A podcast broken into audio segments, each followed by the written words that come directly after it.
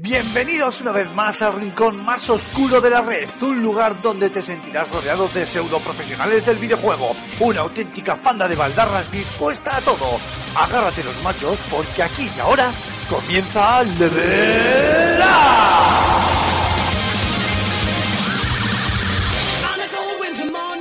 Muy buenas a todos, bienvenidos una semana más a Level Up, la tertulia de videojuegos de FS Gamer, después de la pausa de la semana pasada que por razones de fuerza mayor, básicamente que estábamos todos muy ocupados con diversas tareas, yo en particular mm, pues estando muy dolorido porque me habían arrancado una muela, no pudimos grabar el programa, pero ya estamos aquí de vuelta una vez más, una semana más con todos vosotros, con Marc Fernández, muy buenas Marc. Muy buenas. Mm, yo estoy aquí gracias a un milagro. Sí, y durante una décima de segundo he pensado que te iba a volver a fallar el micro. No, no, no, no, no, no, pero es que las fuerzas del universo conspiran contra, contra mí, no quieren que vuelva a este podcast. No sé por qué. Muy bien, y nos acompaña también eh, Raúl Romero. ¿Qué tal, Rulo? Soy la conciencia dotada de muy poca inteligencia de Rulo, que ha venido aquí. y bueno, un servidor que les habla, Antonio Santo, por mis pecados, director de contenidos de FS Gamer y sustituyendo hoy a Alfonso Gómez, que está el pobre, pues en una eterna reunión. Es como él vive en el día, en el día de la marmota de las reuniones. Yo me lo imagino ahí, me lo imagino ahí en jacuzzi, fumando puros, ahí con chicas en la reunión, tal. Un poco como, como este de Marbella, como Gil. Yo, yo, creo que él es más bien, quiero decir, en esa, en esa fiesta que tú acabas de dibujar, él es el enano que porta la bandeja de cocaína. que sí. Sí, negociando con Pablos Escobares. Un, besito desde aquí, Alfonso. Qué bonito, siempre la nota para el señor Alfonso, di que sí. Bueno, ¿qué tal, qué tal vuestras dos semanas? ¿Bien? la verdad que ha sido una semana pasada bastante jodida de exámenes y de empollar codos y por eso básicamente no, no pude estar en el, en el no programa de la semana pasada bueno, yo, intenté hasta el último momento poder estar, pero ya viste mi foto. Lo que no saben los oyentes es que, bueno, a ver, ya he dicho, la semana pasada pues me sacaron una muela, la cosa se complicó y me puse, aquello fue, aquello fue un parto. es que llevan estos cabrones una semana mandándome fotos de Popeye y de Quagmire. es verdad. Porque se me puso la cara como una bota. Por cierto, ahora que has dicho Popeye, tío, me, me ha dado por vida por internet y, y se me queda muy loco cuando he descubierto que Popeye se llama Popeye porque es Pop Eye. Claro, porque está tuerto, sí, señor. Hostia puta, pues yo no lo sabía y me he quedado muy loco. Me he quedado muy loco, tío. Mi infancia pasó por delante de mí me he quedado muy loco. Pues, pues, sí, sí. A ver, yo, yo lo descubrí, quiero decir, caí en la cuenta también hace, hace bastante poco. ¿No te quedaste loco? es que es para quedarte loco, tío. Pero bueno, y, y Quagmire, por cierto, ya que estamos hablando de orígenes de nombres de personaje, Quagmire en inglés significa ciénaga, es un lodazal. Joder. Madre mía. Pero, pero de sustancia blanca, ¿no? Eh, claro. Ah, no hacía falta a lo mejor entrar en ah. tanto detalle, pero. Ya, no, ya, yo no. Para aclarar a quien no, a quien no lo pille. Su, su nombre también es un chiste, o sea que, que sí, que hemos descubierto. Todos hemos aprendido algo. Y como decía mi, eso es, aprende con FS Gamer. Como decía mi profesor de matemáticas del, del colegio, nunca te acostarás sin saber una cosa más y si no, no te acuestes, gilipollas, vago. Efectivamente. Bueno. Bueno, eh, tras esta introducción costumbrista, vamos a, vamos a lo que vamos. Que esta semana tenemos una actualidad, yo creo que bastante interesante. Y vamos a entrar a comentar primero lo que ha sido probablemente la noticia de la semana en cuanto a, digamos, industria, no en cuanto a lanzamientos. Luego hablaremos de, los grandes lanzamientos de esta semana, que evidentemente son el gran tema. Y lo que ha sido, en mi opinión, la, noticia con mayor calado de cara al futuro, con lo que yo creo que, que va a dejar huella, que va a dar más que hablar en los próximos, no meses, años es el Xbox Game Pass, que viene a ser básicamente, con muchas diferencias, pero bueno, para, para entendernos, una especie de Netflix de videojuegos. Eh, resumo rápido la noticia para el que no la haya oído, que debe de ser que ha vivido en una cueva de Afganistán. Eh, a partir de esta primavera, no hay fecha concreta todavía, los usuarios de Xbox van a poder contratar un servicio de suscripción por 9,99 dólares, que serán 9,99 euros, que les dará acceso a un catálogo de juegos. Es decir, a cambio de ese dinero, eh, quienes lo contraten podrán descargar y usar cualquiera de los juegos dentro de ese catálogo de manera ilimitada y sin ningún tipo de restricciones. Eso, es importante, Claro, ese es el detalle clave. A diferencia de otros servicios de suscripción, hasta ahora, por ejemplo, como Xbox Live o como, como este, el de la PS4. PlayStation Now. Eh, PlayStation Now. Eh, no, bueno, caramba, el, multiplayer de la PS4, no me sale el nombre, que te dan tres o cuatro juegos. El Plus. Ah, el Plus. Eso, que te da tres o cuatro juegos al mes, pero que al mes desaparecen. Y ya no te lo puedes volver a bajar. Bueno, no, no es, así. En el Plus, cuando te bajas los juegos, si sigues pagando el Plus y los tienes bajados, puedes seguir. Correcto, sí. pero a eso no se refería Antonio. Yo creo que se refería a que si no te los bajas y pasa el mes, a joderse. Eso es. eso es. Eso sí.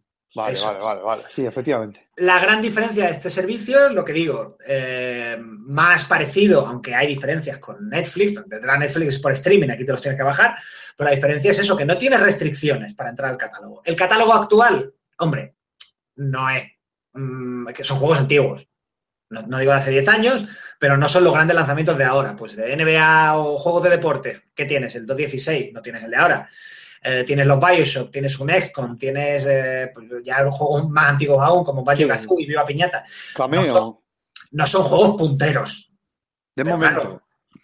por ahora. Pero si eres ese tipo de. Eres ese tipo de usuario que, está, lo que estabas buscando la oferta y no le importa la novedad y pasa de gastar 60 pavos en un título, yo creo que pagando una puta al mes, a este tipo de, usuarios le sale, le sale bastante rentable. ¿no? O sea, me parece una idea bastante, bastante interesante. Claro, eso es un poco lo que, lo que comentaba en el, en el vídeo del canal de YouTube, donde, de nuestro canal de YouTube, de youtube.com barra de juegos, en el que analizaba un poco esta noticia, que es que, a ver, para muchos tipos de usuarios, pues igual no es excesivamente interesante, eh, porque estamos muy al día, digamos, pero para, pienso en mi hermano, por ejemplo, que pues tiene dos críos y no tiene mucho tiempo para jugar y tal, pero y, además no se puede gastar 70 pavos de golpe en un juego. Pero si por 10 euros tienes un montón de juegos para elegir, para, oye, pues hoy tengo, o sé que el sábado por la tarde la voy a tener libre eh, y me apetece jugar a no sé qué, pues tienes un catálogo para elegir. No, no estás comprometido a que me he comprado tal juego y hasta que no me lo pasen no me puedo comprar otro.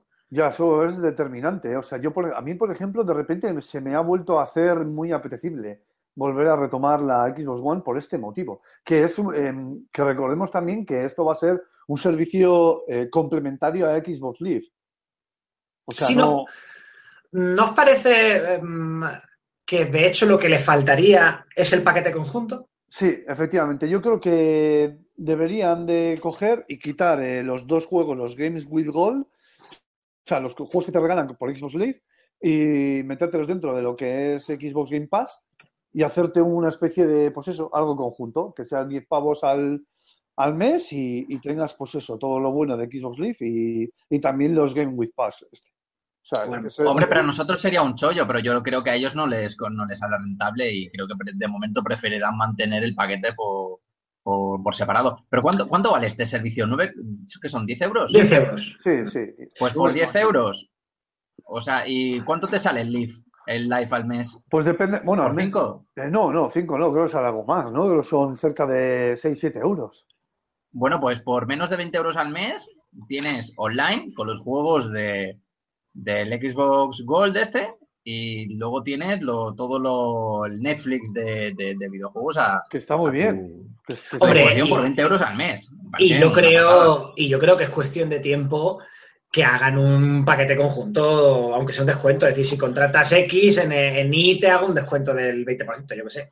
Sí igual es eh, probablemente el futuro sea sea ofrecer este tipo de servicios. Quizás en la próxima Xbox veamos algo más eh, consolidado en este sentido y veamos una frecuencia de lanzamientos eh, bastante corta respecto a las novedades, ¿no? Que empiecen a salir ya en este videoclub virtual. Bueno, no es un video, sí, es un videoclub, ¿no? O sea, no, no es un videoclub porque no tienes que por qué devolver el juego. O sea, mm. no es como PlayStation Now, que en ese sentido sí que era un videoclub. Con unos precios, por cierto, bastante disparatados y ridículos. Por eso ha estado donde está. De todas formas, Rulo, antes de hablar del futuro, quiero que, terminemos de comentar algo que hemos esbozado. ¿Vosotros creéis que esto es interesante para todo tipo de jugadores, también para el jugador más hardcore, digamos, como nosotros, que estamos informados de la actualidad, que seguimos las novedades, o va a ir al nicho de jugador casual? Mm, pues yo creo que, le puede interesar a todo tipo de, jugadores. Sí que es verdad que le va a salir muchísimo más rentable a aquello, aquel tipo de jugador que va, que no es tan hardcore, que no es tan puntero, que no va a la última, que no es el, el, este, bueno, no, me acuerdo cómo se llama el torneo, este que lo compra todo a la primera. Sí, el pero, early adopter. El early adopter. El early adopter, sí, eso. Pero, por ejemplo, yo me lo pensaría bastante según el catálogo de, de juegos que presentasen eh, al mes. Pues, yo yo ¿Qué? me tiraría de cabeza. Sí, ¿verdad? Yo sí, yo sí, yo, lo- yo los, en, en tanto en cuanto yo pudiera asumir el gasto, eh, que son pues eso, sumarle al Xbox Live, pues yo lo, lo asumiría y lo pagaría, porque estoy convencido que poco a poco empezarán a rellenar juegos y no solo de Xbox One, también de Xbox 360, que está muy bien. Hay juegos del catálogo de 360 que yo no, he no pude catar en su día y bueno, quizás poco a poco los vayan implementando. Y creo que poco a poco esto se va, se va a consolidar, porque creo que es un precio atractivo para todo lo que ofrece, porque recordemos que te bajas el juego completo tú a tu disco duro y luego mediante el servicio pues y tú lo juegas. No es que lo juegas a través de servidores remotos ni que en un mes se quita y luego tienes otros juegos. O sea, no, tú el juego lo tienes. Es como el PlayStation Live y los juegos eh, con Golf o el PlayStation Plus. Si tú lo sigues manteniendo la suscripción, tú lo sigues teniendo. Es exactamente lo mismo. Yo en ese sentido lo veo chapó y una jugada magistral por parte de Microsoft. Además que son 10 euros nada más. Tú imagínate, Rulo, que te ponen ahora un Los Odyssey. ¿Sabes? Pues claro, claro, me tiro de, me tiro, me en, de un, cabeza. en, un, en un agosto que eh, siempre andan flojos de lanzamientos grandes y tú dices, bueno, ¿a qué juego? ¿Qué, qué hago? Pues pagas 10 euritos y por 10 euritos tienes todos los juegos que te dé. Claro, la luego además pro- eh, tienes también la posibilidad de que tú imagínate que estás jugando a un juego, coño, y lo quieres tener. Pues eh, yo qué sé, igual tienes la opción de comprarlo. No, no sé para qué, porque mientras mantengas el servicio, pero imagínate que el día de mañana te quedas sin servicio y el juego lo quieres tener, pues oye, pues tienes la opción de comprarlo y te lo descargas. Aparte que no creo que, ojo, es eh, un primer paso, pero porque yo esto es, otra cuestión. Eh, no, sé si lo tenías en mente, Antonio, eh, sacar aquí a colación, pero yo cuando se anunció esto, me vino automáticamente a la cabeza el, el dónde queda el trabajo del vendedor, ¿no? De juegos físicos. Eh, es evidente que se tienen que, que reciclar, que esto tiene que evolucionar y que probablemente pues acaben vendiendo códigos físicamente, pero si todos los servicios son así, pues no sé, el modelo de negocio eh, tendría que cambiar, ¿no? ¿No crees? Hombre, sin duda, pero es que esto es la evolución natural de la economía. Eh, cuando se inventaron las neveras, los que vendían hielo de puerta a puerta se fueron al paro. Touché. O sea, quiero decir, esto es muy, muy crudo decirlo así, pero efectivamente se va a ir gente a la calle con, con el cambio eh, al, al paradigma de puramente digital, se irá gente a la calle. Lo que pasa es que surgirán otros puestos.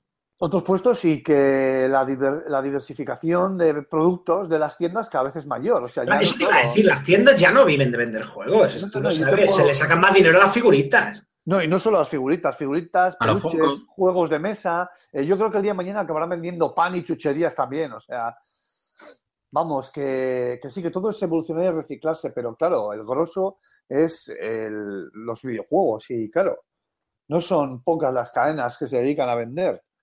No sé, es quizás eh, una primera piedra, ¿no? Esto del Xbox Game Pass. Sí, a ver, vamos a, vamos a hablar del futuro. ¿Qué futuro tiene esto? ¿Vosotros creéis que cundirá el ejemplo? Yo creo que sí. Ya sabes que... Yo creo que si va bien, Sony hace lo mismo. Efecti- No, es que, a ver, tú ya sabes que aquí hay un, un pacto de, de silencio entre los dos, pero que si uno pone un stand y saca la picha, el otro la saca enfrente de él y más grande. Esto es, funciona Sí. así. Entonces, como vean eh, los de Sony que esto tiene futuro, y es fácil que tenga futuro porque, joder, la comunidad de Xbox es, online es enorme, pero enorme, lo ha sido desde los cimientos de la propia Xbox Live y Live, perdón. Y, claro, en ese sentido, eh, Sony lo va a ver y va a ver que efectivamente eh, hay comunidad detrás y seguramente, pues igual es tener un servicio, pues si no igual, pues muy parecido. Pero, y eh, habéis mencionado Sony y Microsoft. Muy bien, pero es que yo, por ejemplo, estoy pensando, lo que he dicho mil veces, con el pedazo de legado que tiene Nintendo, Ya. Es que, mira, ¿sabes qué pasa? Efectivamente, tú acabas de dar la clave. Tú, yo, como usuario, a mí me dice Nintendo, tío, págame 10 euros al mes, te dejo jugar online, te dejo los servidores chachis y además, mediante esa suscripción, puedes acceder a todo este catálogo de consolas, o sea, de, de la consola virtual, aparte de los jueguillos que yo voy sacando poco a poco. Te iba a decir, a todos no creo que lo fueran a hacer porque ellos siguen, a diferencia del resto de compañías, ellos siguen vendiendo sus juegos antiguos y no bajan mucho los precios. No, Nintendo ya sabes que no toca. eso. Ahora, una rotación. Jo, pero a mí las rotaciones me tocan las Cada narices. 10 euros y cada mes tienes acceso a 30 juegos. Jo, pero me toca las narices lo de la rotación. Porque si no puedo dedicarle tanto al juego como para poder eh, estar un mes solo jugando a ese juego, ¿sabes? Quiero decir, un mes no puedo dedicarle tanto, tanto al juego y, te- y pasa el siguiente mes. Entonces ya me han jodido porque me veo, entre comillas, obligado a comprarme el juego si quiero pasármelo. Aparte de la suscripción, porque ha rotado. No, no Entonces, sé, a mí- ellos no les sale bien. Claro, ellos les sale bien, Entonces, pero a mí, no, a mí no me convence. A mí eso no me convence, no me, no me lo venden. Oye, por ah. ejemplo, he dicho Nintendo, pero es verdad que dudo por la filosofía de Nintendo de no, de no desvalorizar sus productos, em, que fueran a hacer algo así, que fueran a implementar esto. Sí, además que ellos ahora mismo están, llevan cinco, eh, están con siete, ocho años de retraso, eh, acaban de subir su, su primer DLC, así que con el tema de internet aún, les, aún les queda. Oye, ¿no pensáis que esto puede ser eh, una manera de, de tirar por otro lado, viendo que tienen las de perder en la batalla de las exclusivas contra Sony?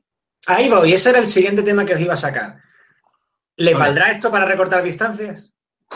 Es que la distancia es, es, bastante, es bastante evidente, pero, yo creo que sí que va, que va a recortar un poco. Y es, al final es insuflarle eh, un poquito más de aire a la consola, ¿no?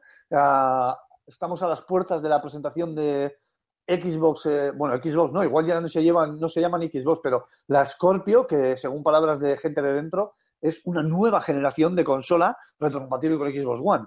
Quizás esto es una- un último punch ¿no? de, de la consola antes de poder dar a luz en la compañía a la Scorpio. Marc, Sí, yo pienso que, que- que, bueno, puede ser otro punto más eh, atractivo, pero, pero dependerá mucho de la calidad del catálogo de juegos que quieran, que quieran poner ahí. Porque a fin de cuentas, los exclusivos son los exclusivos y con los juegos que nos, entre comillas, emocionamos o que se emociona la gente es con, con- con los grandes que están, que están por venir. Está este, sin ir más lejos, está este marzo lleno de, juegazos y nadie está pensando en, títulos de- del pasado o algo así, ¿sabes? Está todo el mundo pensando en el, en el Horizon Zero Dawn, en el Mass Effect Andrómeda, en el Nier y demás. Sí, lo que pasa es que em, yo, yo estoy más en línea con Rulo aquí, em, pero fíjate por qué. Em, he dicho muchas veces que había un problema con, con la Xbox One, que es que al, al haberse quedado sin exclusivos, al, bueno, entre una cosa y otra y otra y otra, se había quedado sin argumentos eh, de venta, en el sentido de ¿por qué elegir esta consola en vez de esta otra? No había muchos argumentos, porque no había muchos elementos diferenciales como no dijeras que te gusta más el diseño del mando, de un año para acá, francamente, no había mucho Claro. elemento diferencial. Y de repente ahora puedes decir, puede decir Microsoft, cómprate una Xbox One en vez de una Play 4 porque tienes esto. Claro, pero eso no solo ¿Dónde depende del servicio en sí. Del catálogo también, claro, sí, pero por... A ver, eh, a poco que el catálogo crezca un poquito y tengas 200 juegos, aunque no sean modernos, volvemos a lo que decíamos del tipo de usuario que a lo mejor no va a hacer una inversión constante en juegos o comprarse novedades o no sé qué. Caray, eh, es un factor diferencial, ya es algo que no tiene el de enfrente. De momento. De momento, De claro. momento, no, está claro. a mí no me cabe la menor duda de que Microsoft va, va a aumentar el catálogo en un corto periodo de tiempo. O sea, Microsoft en ese sentido cuida mucho el producto Debería. y a los usuarios. Fíjate lo que pasó con la retrocompatibilidad.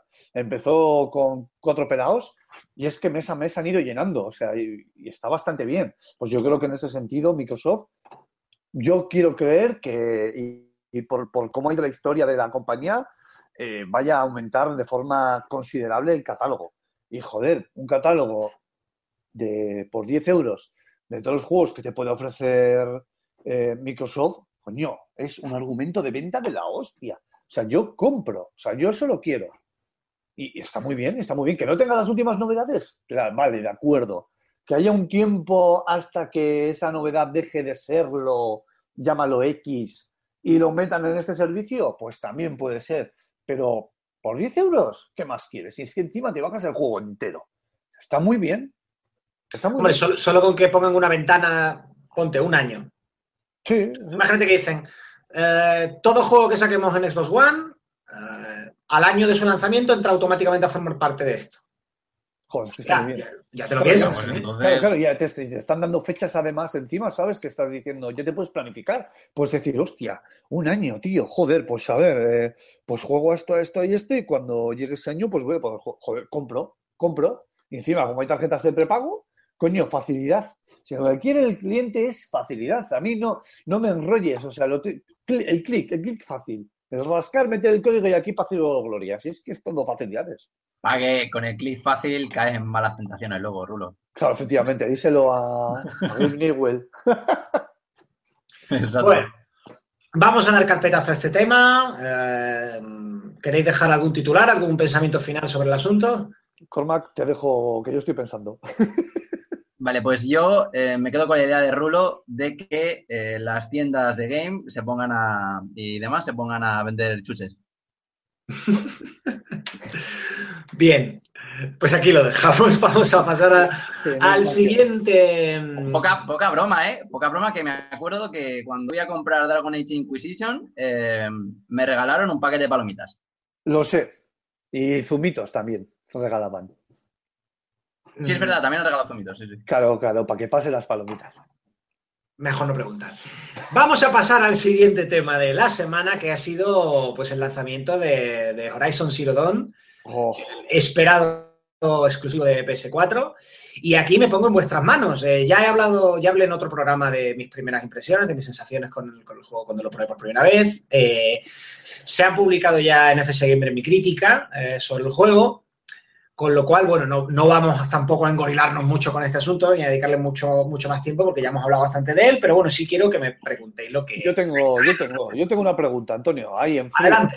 Eh, si me tuvieras que comparar este juego con otro del catálogo de PlayStation 4, ¿con cuál sería? Mm. Es que es bastante especialito, ¿eh? Em, es bastante especialito porque es, es una vueltecita de tuerca al, al modelo de mundo abierto de Ubisoft, básicamente.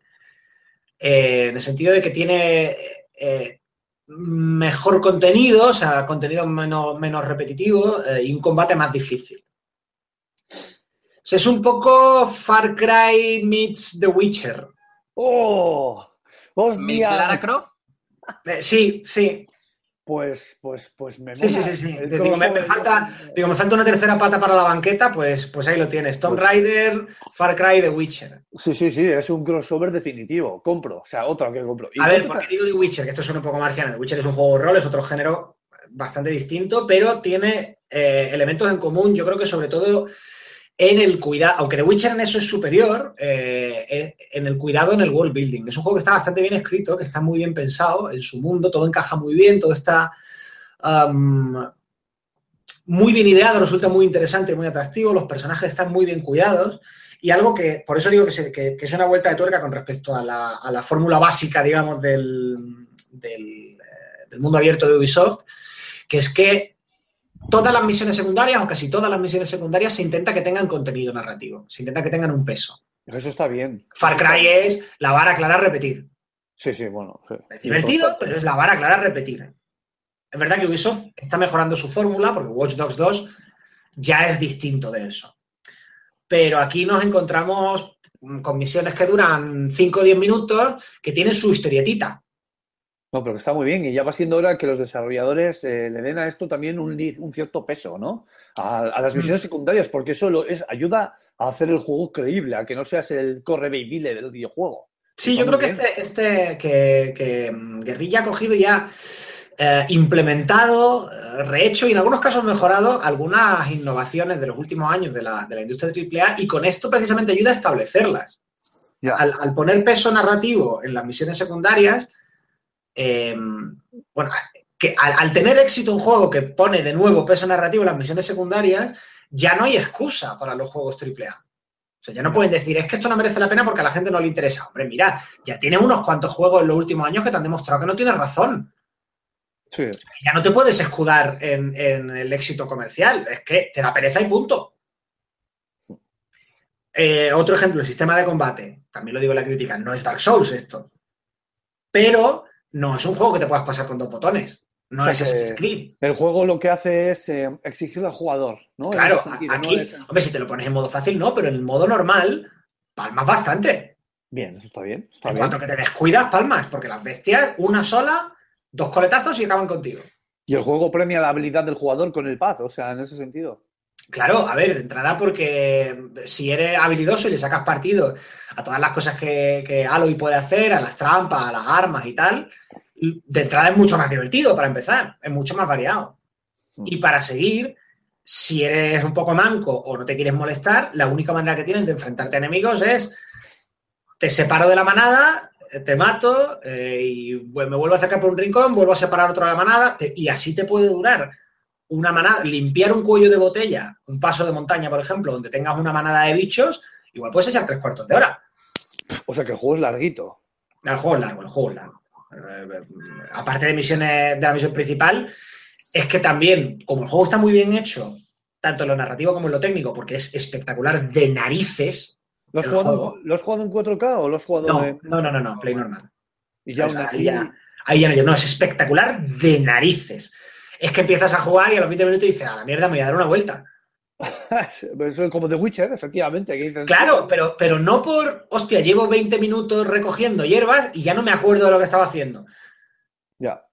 Que es algo que te pasa. Yo sé que a ti Skyrim te gusta mucho, pero que por ejemplo te pasa en Skyrim. Sí, sí, sí. Efectivamente, es una de las cosas que. Sí, sí, sí, sí. O sea, que es uno de los juegos que además te regala. Eh, unos, momentos, eh, unas fotos, ¿no? Unas instantáneas espectaculares. Y ahora que has mencionado el crafteo, ¿cómo funciona el crafteo en, en este juego? Quiero decir, nos recogemos hierbas, eh, tienen eh, más sentido, aparte de que igual con eso te puedes llegar a curar o.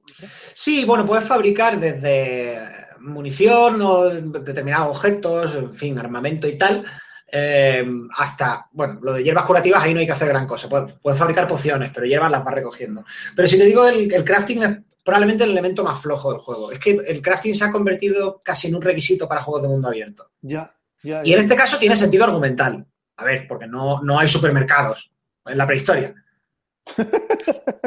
Quiero decir, evidentemente, eh, habrías tenido que justificar bien con la historia que Aloy no se fabricara sus propias cosas. Ya. Pero por otro lado, pues es verdad que tampoco es que. A mí es que los sistemas de crafting, los juegos de, de crafting, me aburren un poco. Sí, a ver, no, no veo que aporte gran cosa. Lo justo y Más necesario. allá, claro, más allá de que lo tienes que poner, porque no tiene sentido que haya muchas tiendas y porque están de moda los sistemas de crafteo. Entonces es correcto, funciona bien, es lo bastante complejo como para que no sea sota, caballo y rey, pero no tanto como para que te pierdas o para que se te imponga mucho si no te apetece. Pero mm, no veo. Es que no, no, no busca la escasez. Entonces tú no tienes la sensación realmente de decir, eh, es que para poder fabricar no sé qué cosa tengo que ir a cazar al bicho de no sé qué que está en la quinta puñeta. Porque el juego no va de eso, realmente tiene otro ritmo. No, pero es que, ¿sabes qué pasa? Que Ujú. pasa con, con casi todos los tipos de, de- de- de- de estos juegos de mundo abierto con, con toques RPG que le intentan dar un sentido parecido al de los MMO. Esto es una idea que viene recogida de los potenciada por los, los MMOs clásicos. La diferencia está en que, eh, ¿qué pasa? O sea, el sistema de casteo siempre es repetitivo, porque siempre va a ser eso, recolectar para tú luego fabricar y luego tú tienes ahí un, un producto, un material que, que- que puedes, que puedes vender, puedes, te lo puedes quedar o puedes hacer con él lo que te, lo que te dé la gana. Lo que pasa es que con la diferencia que tienen estos juegos mono- monoplayer con un, por ejemplo, un MMO, es que en un, en un MMO hay profesiones eh, específicas y hay un sistema de mercado global se- eh, que va dependiendo en función del servidor en el que estés. Y entonces ahí el crear eh, material, crear, el que reco- recolectar materias primas para crear un material y, y hacer un negocio tiene sentido. Tiene sentido dentro del propio mundo, por- porque hay un, hay un mercado, entre comillas, libre entre, entre todos los, los jugadores, ¿no? Pero aquí no. Y no se puede hacer más, entre comillas, con el crafteo. Te- te Eh, pueden- eso sí es que es que verdad que le decir. pueden dar un, sí que es verdad que le pueden dar un sistema, o le pueden dar un sentido narrativo, como el que tú dices, como el que pasaban los, en los Far Cry. Oye, mira, es que ahí no hay tiendas, esta es una isla con, militares. No, pero, pero, pero ya está. A fin de cuentas es eh, pasearte por los bosques, ir cazando bichos y recolectando la- la- las piezas, que vamos, de toda la vida. Pues eso es que no aporta ninguna locura, pues no, no. Por otro lado, ¿se puede hacer mejor o más interesante? Pues no lo sé, a mí no se me ocurre cómo. Se me ocurre cómo si haces que el juego gire en cierta forma alrededor del crafteo. O sea, si, si generas una situación de escasez que te obliga a ir buscando recursos particulares, pero es que creo que no es el ritmo del juego, que el juego sufriría si fuera así. Hmm. Porque es un juego Claro. con, con un ritmo bastante más ágil, más basado en el movimiento, en la aventura. Hay una sensación de movimiento, de dirección en todo momento, que se perdería si tuvieras que dedicar una hora de repente en mitad de una misión a buscar pues, el colmillo de no sé qué para fabricar una flecha. Es que no le veo mucho sentido a eso. Oye, ¿y tiene, ¿el juego tiene elementos de narrativa emergente? Bueno, sí, a ver, Por ejemplo. sí, pero no tanto. O sea, que sigue una historia más bien marcadi- marcadilla, ¿no? Tiene su historia principal eh, y, y por el camino te vas encontrando con un montón de secundarias. Eh, pero vamos, eh, yo me he centrado bastante en la, en la historia principal y creo que ahí es donde está su gran fuerte.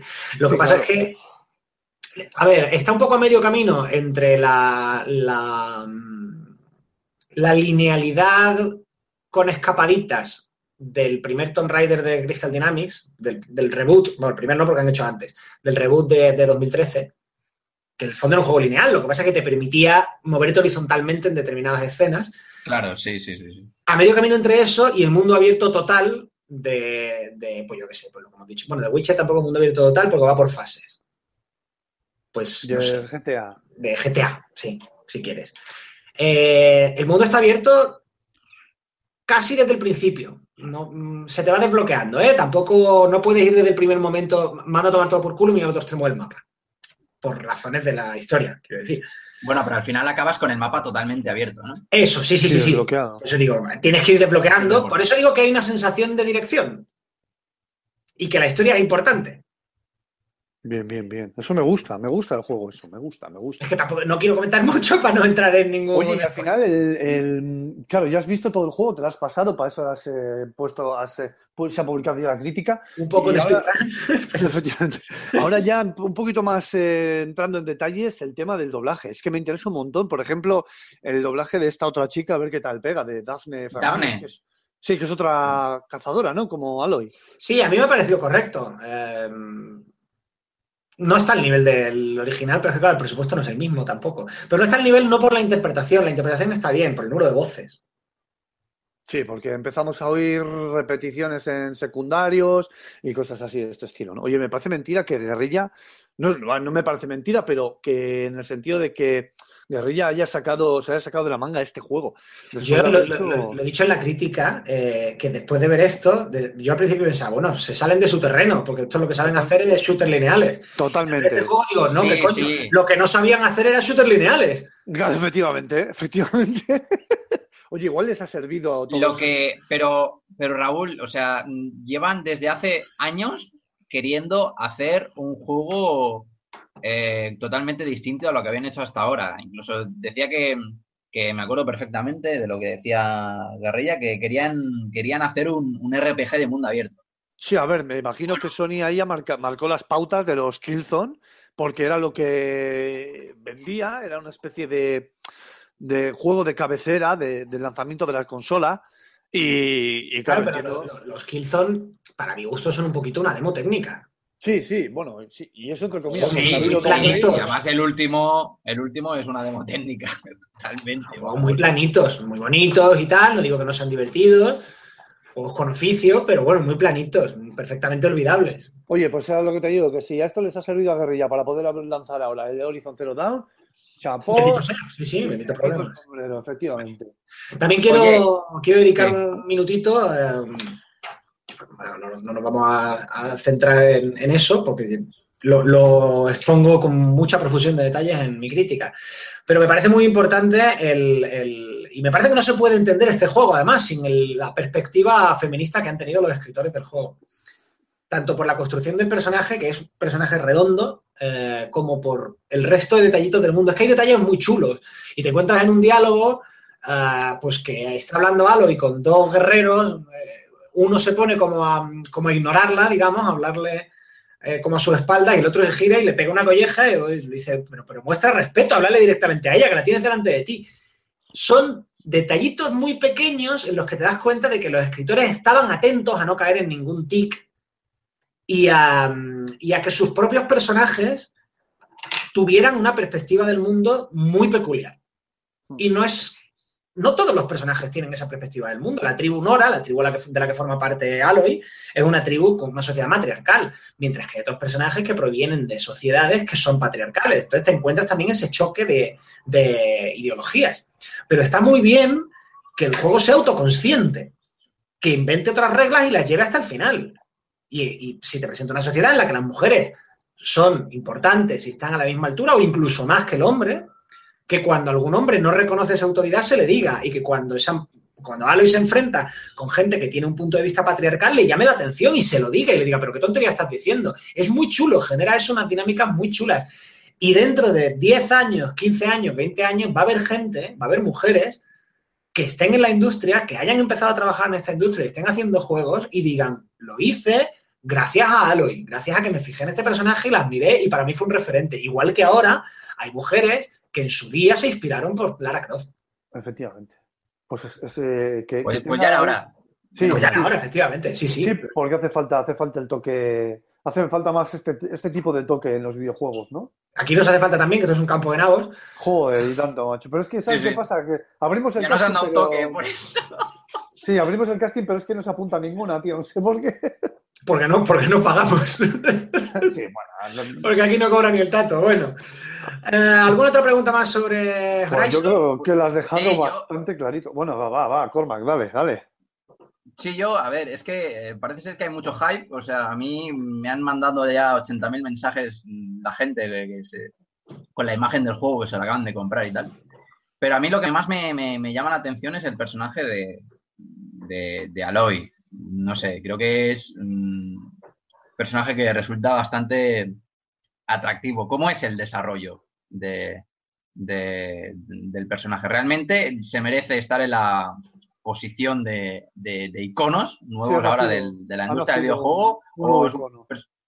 O es, un, personaje que se va a quedar en, el olvido, en sus ainas? Yo creo que sí por dos cosas. Primero por su, por su carácter y por su independencia. Es un personaje que no pide permiso desde el primer momento. Sabe lo que quiere, va por ello. y segundo porque tampoco no está definido solo por eso, no está definido solo en, valores, digamos, eh, violentos, entre comillas, no está definido solo por su lucha.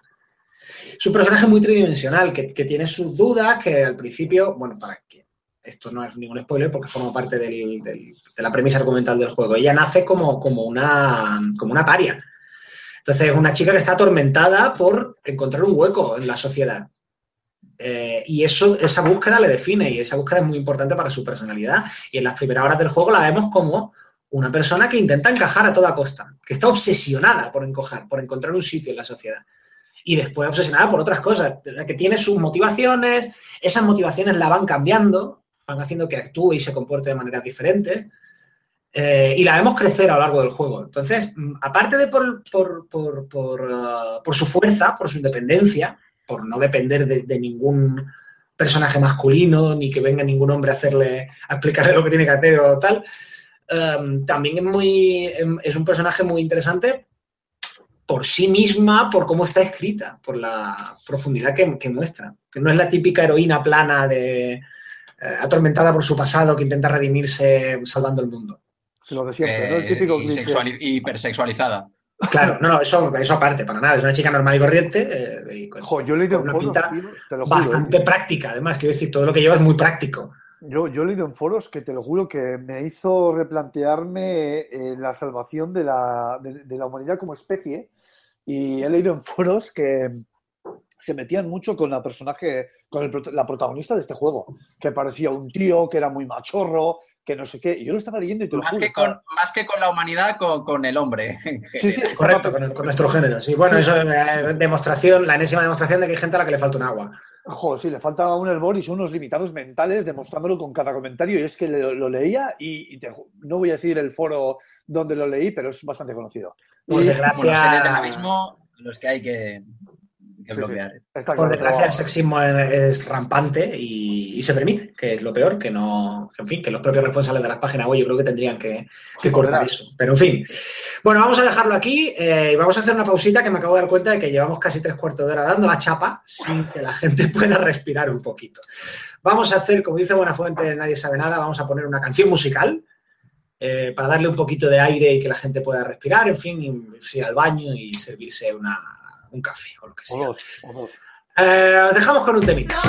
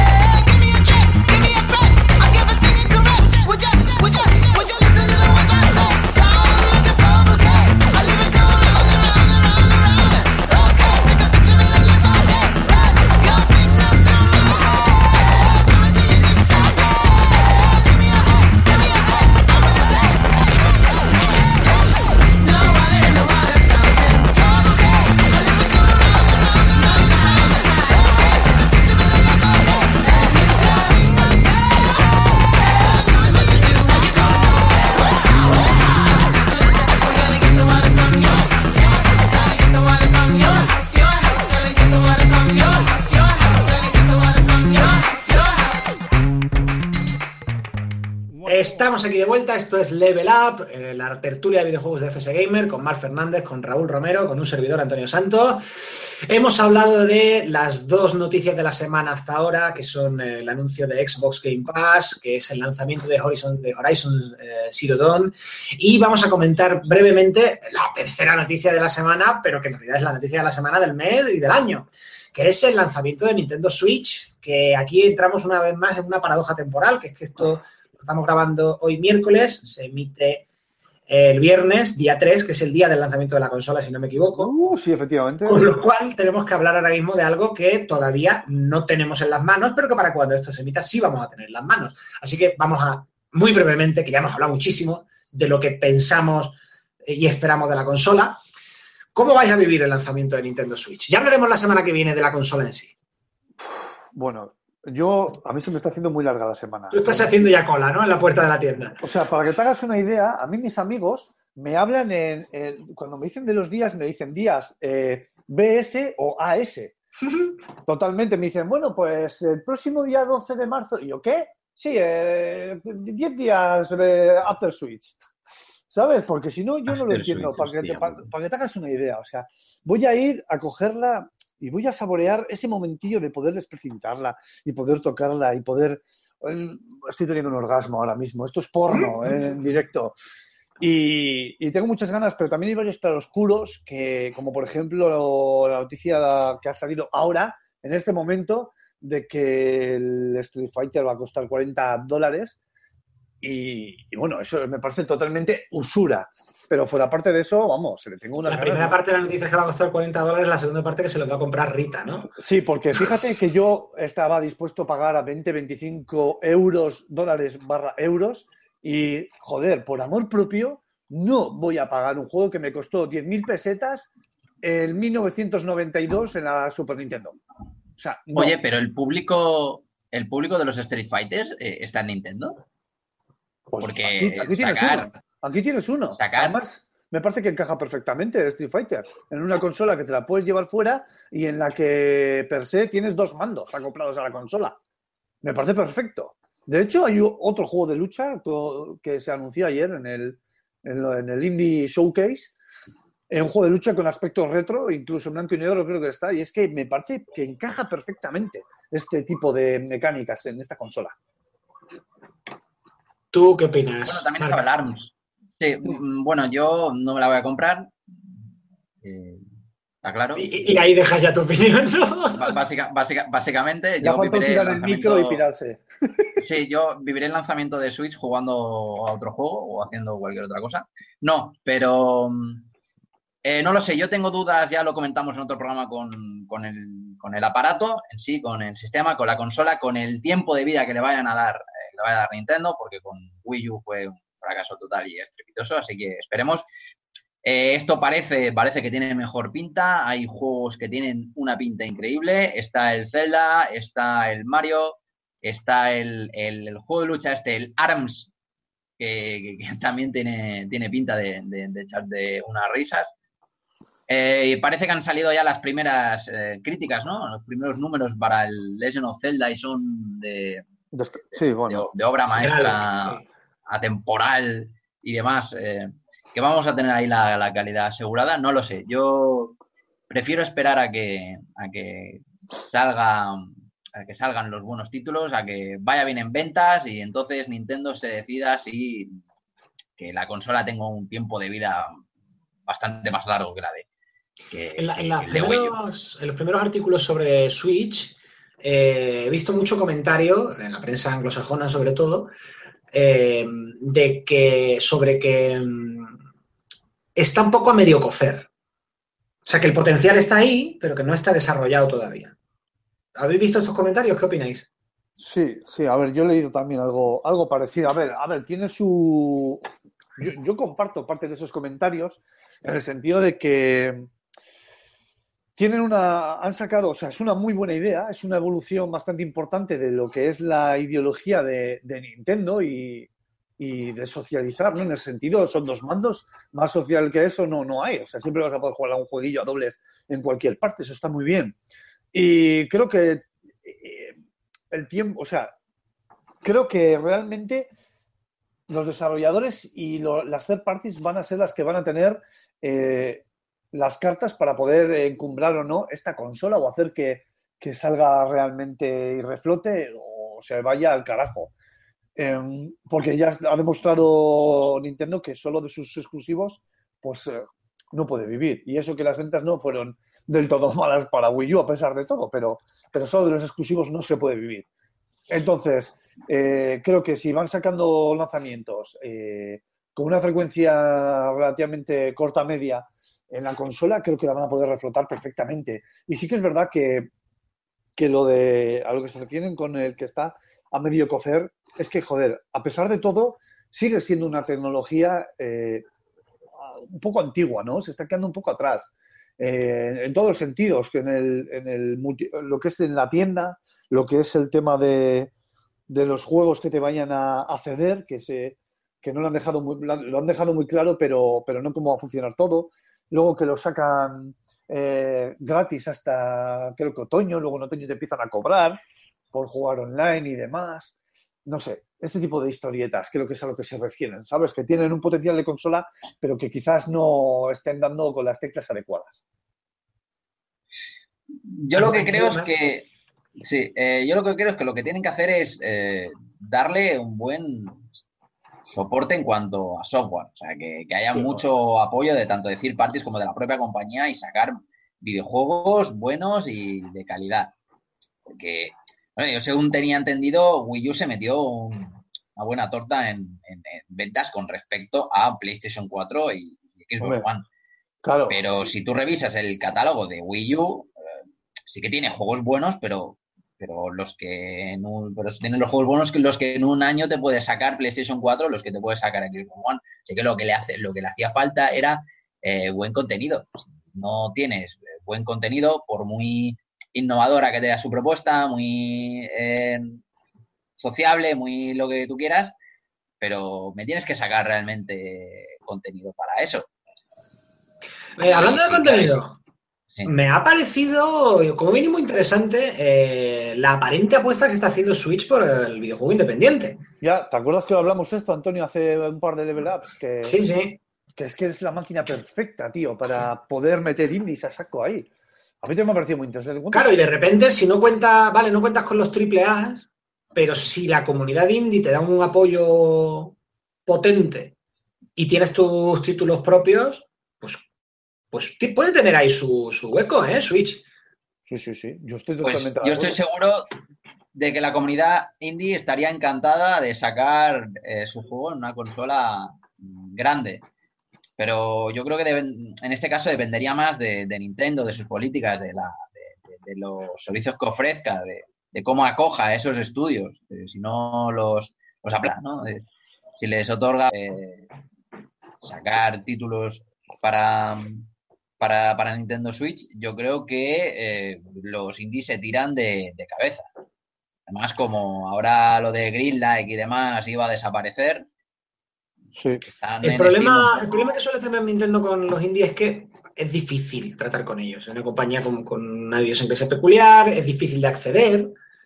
eh, y lo- por lo que sé, por lo que me consta, eh, pues eso, cuesta un poco entrarles. Por así decir. Y cumplir con sus eso- estándares y tal. Si eso lo, solu- lo solucionan y lo facilitan, pues oye, ya digo, mm, yo creo que hay muchísimo estudio independiente que puede ver enormes posibilidades en el hardware de Switch.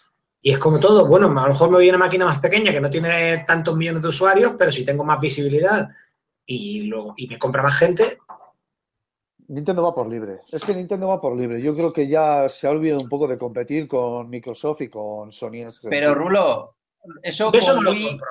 Eso no, Con eso Wii con Wii lo compro. Con, con Wii lo compro, que fue eh, total éxito en ventas y se la compraba hasta, hasta tu abuela, se compraba la, la Wii. Pero es que después del fracaso de, de- de Wii U y ahora con esto, pues Nintendo a lo mejor no puede ir tanto, tanto a su bola.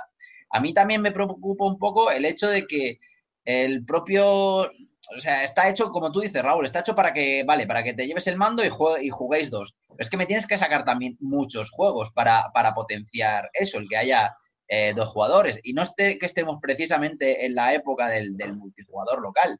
¿sabes? Así que eh, eso tienes que, que explotarlo, tienes que potenciarlo, tienes Sí. que sacar muchísimos juegos para, para, coño, para reconquistar a la gente que has perdido con, Wii, no solo al, al Nintendero Early Adopter que se pajea con Zelda, sino también a los eh, al público a lo mejor más un poco más casual de, de Wii y a que los que no querían tocar una, una consola con un, un- una, una Nintendo con un palo, pues, pues les des un motivo de, de peso, que sea un buen contenido. Sí, sí, sí, sí, sí. Es que yo, a ver, eh, pienso también que, no sé, tengo la sensación de que Nintendo quiere parecerse un poco a Apple, ¿no? En ese sentido. Ir un poco a su, a su pedo en la guerra, por ejemplo, con, las, eh, con el hardware porque no siempre la consola más potente es la que más vende, y, y sacar pues mucho contenido y, de calidad, que es lo que tú, por lo que tú abogabas antes, Colmac. Y coincido contigo también, eh, que es que es la, eh, son los, los desarrolladores y son los juegos los que hacen que una consola se venda. Si tú no tienes, si no hubiera salido con el Zelda de inicio la consola, pues se hubiera vendido, pero yo creo que no hubiera sido el impacto tan salvaje como lo está teniendo ahora de un principio. ¿eh? Sí, es verdad que ahí han sido un poco las circunstancias, eh, porque si Wii U hubiera funcionado mejor, la siguiente consola de Nintendo no saldría con un Zelda. Oh, está cantado, vamos. Pero- Eh, a ver, las circunstancias han venido así, pero dentro de eso es verdad que no es lo mismo salir de lanzamiento con juegos menores que con todo un Zelda, que además resulta que, que- que ha salido bueno. Eh, Esta vez el jamón ha salido bueno.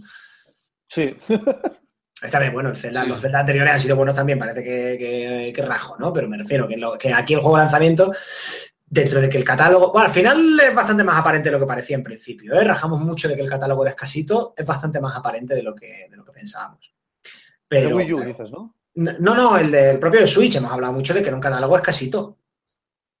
Sí, pero en comparación, en comparación con otras consolas de lanzamiento, eh, está en un catálogo medio, no en un catálogo bajo, ¿eh? No, ya, pero es que- la Claro, salió con cuatro juegos. ¡Cuatro juegos! Claro, pero es que hay catálogos de lanzamiento que, son- que han sido un drama. Claro, lo que pasa es que estamos en la época de los, de los odiadores profesionales.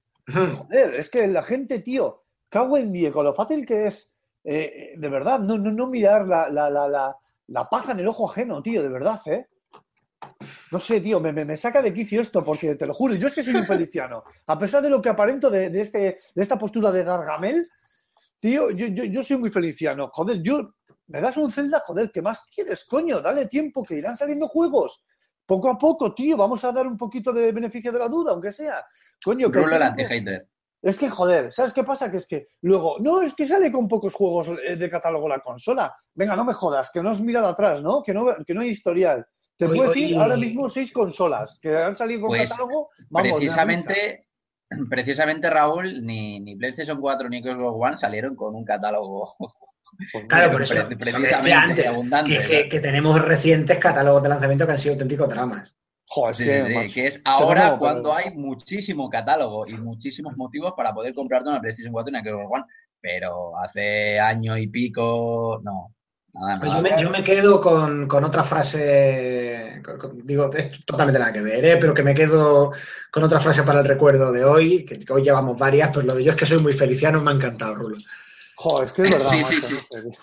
Me ha encantado, eso me lo apunto. En fin, madre mía. Bueno, chicos, vamos a dejar este tema porque la semana que viene, evidentemente, vamos a hacer casi un monográfico Switch, no vamos a Sí. rajar mucho más. Eh, nos acercamos al final, se lo voy a recordar a la gente que, bueno, se, se metió mucho conmigo Guimar porque recordaba mucho, esto es Level Up, la tertulia de FS Gamer. Es que es una cosa muy radiofónica eso y que en el podcast es verdad que se hace, que se hace menos. El Sí. estar diciéndole a la gente, bueno, esto es tal, esto es lo otro, porque claro, la gente sintoniza y de repente llega y ¿qué, qué coño estoy escuchando? Mientras que aquí se nos han descargado y son gilipollas recordarlo, pero lo voy a recordar. Esto es Level Up, la tertulia de videojuegos de FS Gamer. Estamos aquí, Mar Fernández, Raúl Romero, un servidor, Antonio Santos. Nos acercamos al final del programa, pero antes vamos a, vamos a repasar qué, qué tenéis en la consola que estáis jugando, chicos. Vamos a recomendar algo. Uf, yo recomendar, yo lo que estoy haciendo es tirar de fondo de catálogo. O sea, cuando realmente no tengo entre manos algo gordo y algo potente, eh, salvo cuando voy al servicio, Y- lo sabía, lo sabía. ya es que me lo estaba preparando y digo, ahora es el momento, llevo todo el... En fin, en fin, bueno, pues eso, que lo que Luego nos es extrañamos de que no vengan mujeres a participar en el programa. en fin, qué desastre. Pues eso, voy tirando de fondo de catálogo. Lo que hago es retomar los jueguillos que no pude jugar en anteriores generaciones y los juego ahora, por ejemplo, en plataformas como Steam. ¿Eh? Por ejemplo, Por el ejemplo, que juego así el, reciente.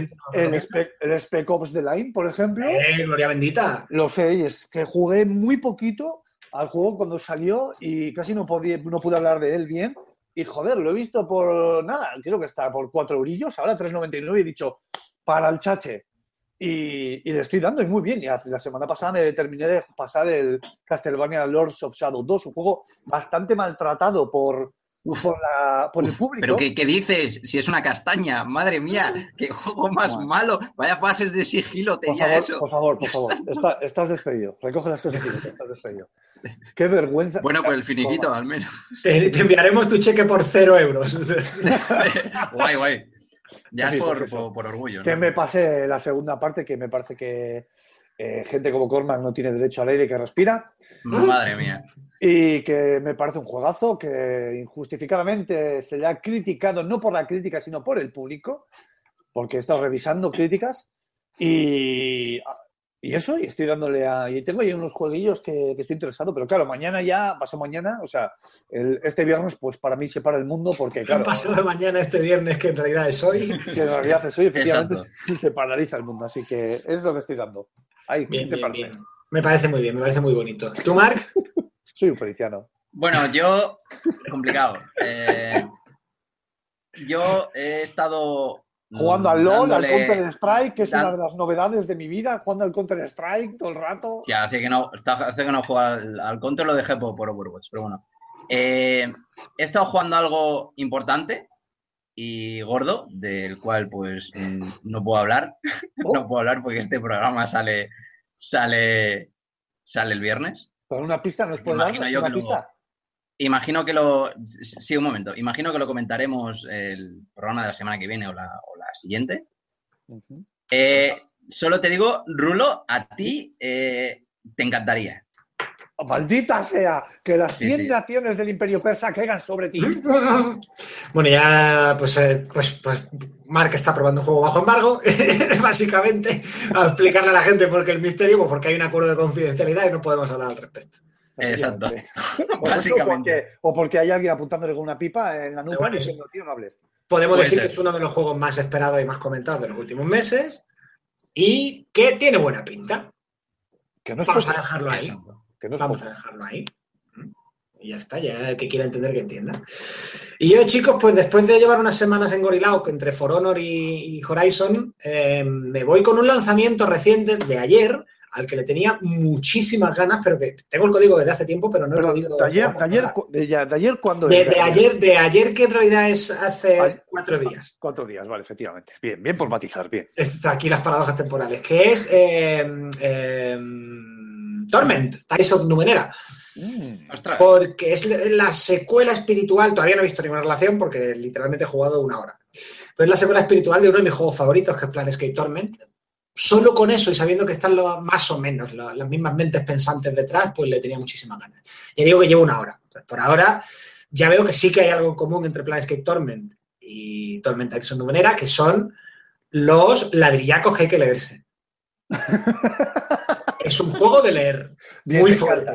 Te encanta, es un libro Vale. interactivo, me encanta. Sí, bueno, a ver, no, es un videojuego y muy juego además, pero que, que confía mucho en la descripción y en el diálogo y en tal, y no teme que ponerte delante cuatro parrafadas, te las y te a leer y te pone las gafas de leer como señor mayor, que es lo que soy.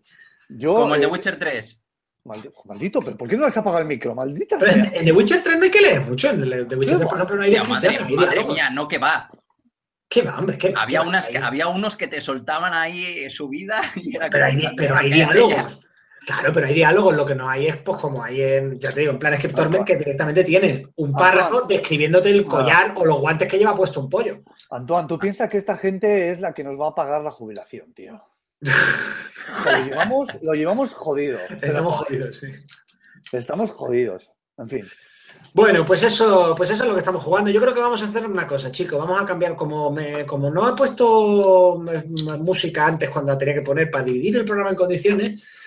Pues vamos a poner otra canción ahora y de esta canción pasamos directamente a la firma de José Carlos Castillo. ¿Qué os parece? Pues me mola. Lo voy a hacer igual porque para eso soy el que dirige el programa de hoy. Pero vamos, que yo hago Pregunta- ilusión de democracia. Pregunta por cordial, cordialidad. Sí, claro, claro, por, no sé, por, por daros la. Por, por que tengáis un poco la impresión de que en Sí, realidad pinta esto es monarquía constitucional, efectivamente. Así que. Bueno, vamos con un temita, vamos con un poquito de música para refrescarnos antes de la recta final de FSGM. De ¡Ah! Antes de la recta final de Level Up. Madre mía, cómo.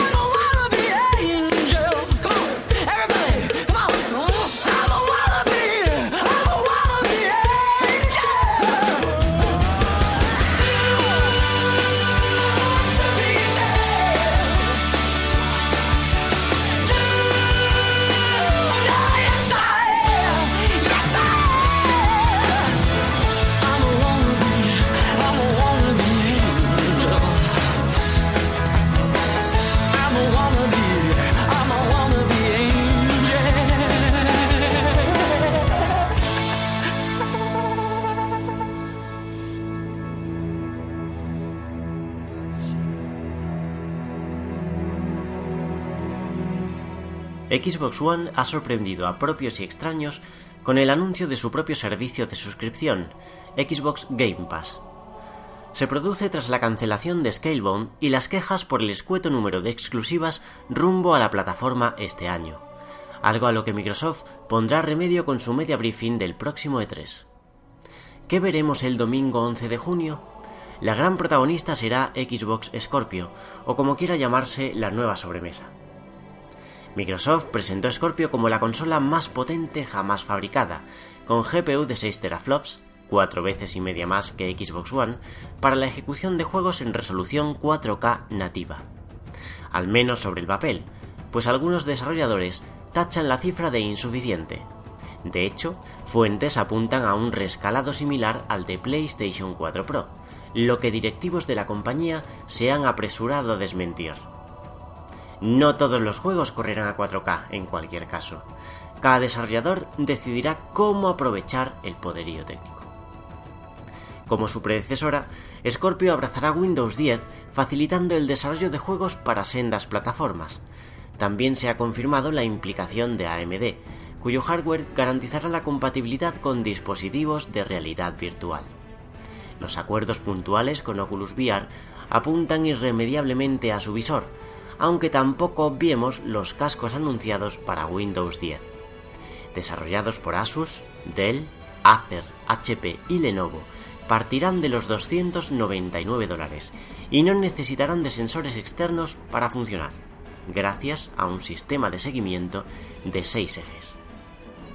Por concluir con la materia técnica, Xbox Scorpio no implementará ESRAM, la memoria de alta velocidad diseñada para atajar las limitaciones del estándar DDR3. Respecto al software, Scorpio será compatible con todos los juegos de Xbox One y buena parte del catálogo de Xbox 360 gracias a la retrocompatibilidad. Igualmente, tanto Xbox One como Xbox One S podrán ejecutar los juegos comercializados a posteriori, solo que con menor detalle gráfico. La nueva filosofía de Microsoft persigue que juguemos toda nuestra biblioteca en cualquier plataforma, por lo que tampoco sería de extrañar la compatibilidad con títulos para la primera Xbox. Es más, ¿y si los modelos sucesivos se apodasen sencillamente así, Xbox, como referencia a un ecosistema de juego más que a un hardware concreto? Puestos a predecir, juegos como Forza Motorsport 7, Halo 6 y las revisiones 4K de Forza Horizon 3 o Gears of War 4 parecen seguros de cara al lanzamiento la próxima Navidad. Otro cantar es el precio de Scorpio, que en ningún caso debería superar los 399 euros de su Nemesis, PlayStation 4 Pro.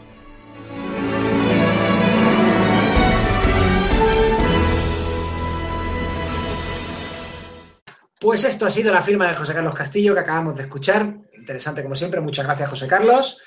Estamos a puntito de irnos. Esto es Level Up, el podcast, la tertulia de videojuegos de fsgamer.com. Rulo, por favor, nos recuerdan las redes sociales vías de contacto. Oye, Eh, oye, espera, oye, espera, oye, espera. Antonio, a minute. Tengo- Uy, espera, espera, el rincón del oyente, claro que tenemos comentarios. Madre mía. Han pasado dos semanas y digo, estos oyentes ya han tenido hijos, se han jubilado, se han ido a vivir a Señores, país. Esto es lo que pasa por eh, llevar varias empresas a la vez, tener hija y dormir tres horas. Correcto, correcto. Y por no ser el director del podcast, que yo normalmente no tendría que estar haciendo esto. Dale, Cormac. Bueno, pues, Adelante, dale, dale, Cormac. vale, pues nos vamos directamente a eh, iVox, al programa 3.5, ya que eh, Dios, exacto. qué malo. Al mono que subía, que subía al programa se le olvidó apretar el botón de YouTube. Así que no hay programa en YouTube la semana pasada. Empezamos con el comentario del señor Ekait Guerra Aracama, que, que es eh, Arashi en, en Twitter. Dice, he jugado a la beta de For Honor durante el fin de semana y si bien cogí el juego con muchas ganas, me ha dejado sensaciones parecidas a Mark. Opina que la diferencia entre personajes es mayor de la que opina él, pero coincide en que la profundidad de la jugabilidad puede lastrar el juego a medio o largo plazo. Sin embargo, me pareció divertido y el ritmo de partidas es ágil para echar partidas rápidas. Para más detalles ya tendría que enviar un audio así, que eso es todo. Saludos. Oh, muy bien. ¿eh? Pues sí, es que tienes razón. Sí, claro, tú qué vas a decir que básicamente, sí, básicamente lo mejor del juego es eso, es que es, eh, a ver, es divertido. Sí que es verdad que me puse bastante agorero, ¿no? El programa pasado, pero es, es divertido y, y los personajes están bastante bien diferenciados. Pero lo que comenta nuestro, nuestro amigo Arashi. Eh, seguimos creo con que el... pongo una notita eh, rápida al pie. No creo que sea tan complicado comparando con los juegos de lucha, que es lo que es, es un juego de lucha. Pues es un beaten up, efectivamente. Sí, es una cosa extraña, sí. Es una cosa que está ahí en medio, es lo bastante complicado como para que la gente se pique y aprenda y estudie, digamos, pero no llega al nivel de complejidad de un juego de lucha, que es un juego de nicho, porque es que te tienes que sacar una carrera para poder competir. Eso es. No, pero es que no llega ni al nivel de, de un MOBA. O sea, es que eras una especie de juego de lucha mezclado con MOBA y no, no, Es, eh, eh, no hay es esa profundidad para este hacer... Este For Honor es eh, lo que de Division a la ambientación fantástica medieval.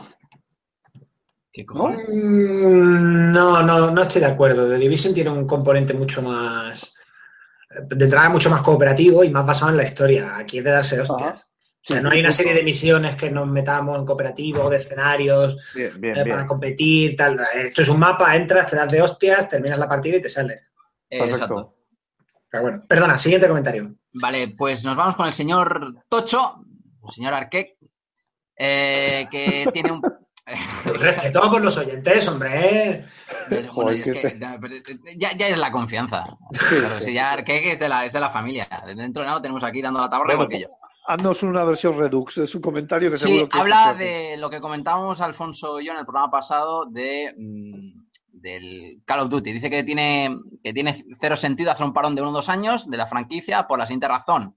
Eh, Activision en la actualidad cuenta un- con tres equi- equipos distintos. Bueno, os cuento un poco la, la, la historia, ¿no? Que cada equipo se dedica a hacer eh, sus Call of Duty anuales y para que cada desarrollador dis- di- disponga de tres años, dos y poco para desarrollar cada entrega, así que no tendría sentido, digamos, eh, dejar la, la saga a reposar. Y bueno, eh, sigue bastante bien. Quien quiera leerlo no tiene desperdicio. Yo, como siempre, yo, yo los leo al menos. No, no sé si mis compañeros creo que no, no, no, no se los leen, pero bueno, yo no te hago Hombre. Así que Gracias, Así que- Cormac, tío. animo, que me lo animo- leí hace dos semanas, ya no me acuerdo, pero sí, sí. animo a los demás compañeros a que, a que lo lean. Eh, siguiente comentario, el señor Ayarhuasca, que dice, hola chavales, he probado la beta de For Honor y me ha gustado, aunque como no, como no me van los multijugadores, me parece que la campaña será un mero tutorial, además de corta. Por tanto, no es un juego para mí. Como siempre, muy bien programa. Abrazotes. Pues en efecto, la campaña es un tutorial con pretensiones. Está bien. A ver, quiero decir, tiene, tiene Pues su pues historia y tal, pero muy simplón y son 6, 7 horas. Ya. Bueno, y- Pues es que no es para eso, sí, es que el juego no es para eso. sí. Pues nada, por si eres un, un malo y te matan mucho, pues, pues te vas al modo historia barra tutorial. Eh, nada, un abrazo para ti, Ayarhuasca. Eh, siguiente comentario de Forbem, que ha sido listo, ha visto que, que no hemos subido programa a YouTube y se ha venido aquí a, a iVoox a comentar. Dice, aunque veo a For Honor como un candidato a tener entre mis posesiones, no me convence mucho el que sea solo online. Es su reclamo, lo sé, pero no soy muy partidario de ese estilo. Con respecto al Zelda y sus DLC, no sé, quiero pensar que no es recorte añadido previo pago. No es el modus operandi de la gran N. Además, me parecen muy pobres y escasos de contenido. Un saludo. Rulo, por alusiones. No, no, a ver, eh, Ahora no escoge. ah, es que, es que esto levantan pollas, lo del tema del Zelda. Y por ende, de cualquier otro juego que tenga una historia con enjundia y que se saque un DLC que te cuente parte de esa historia.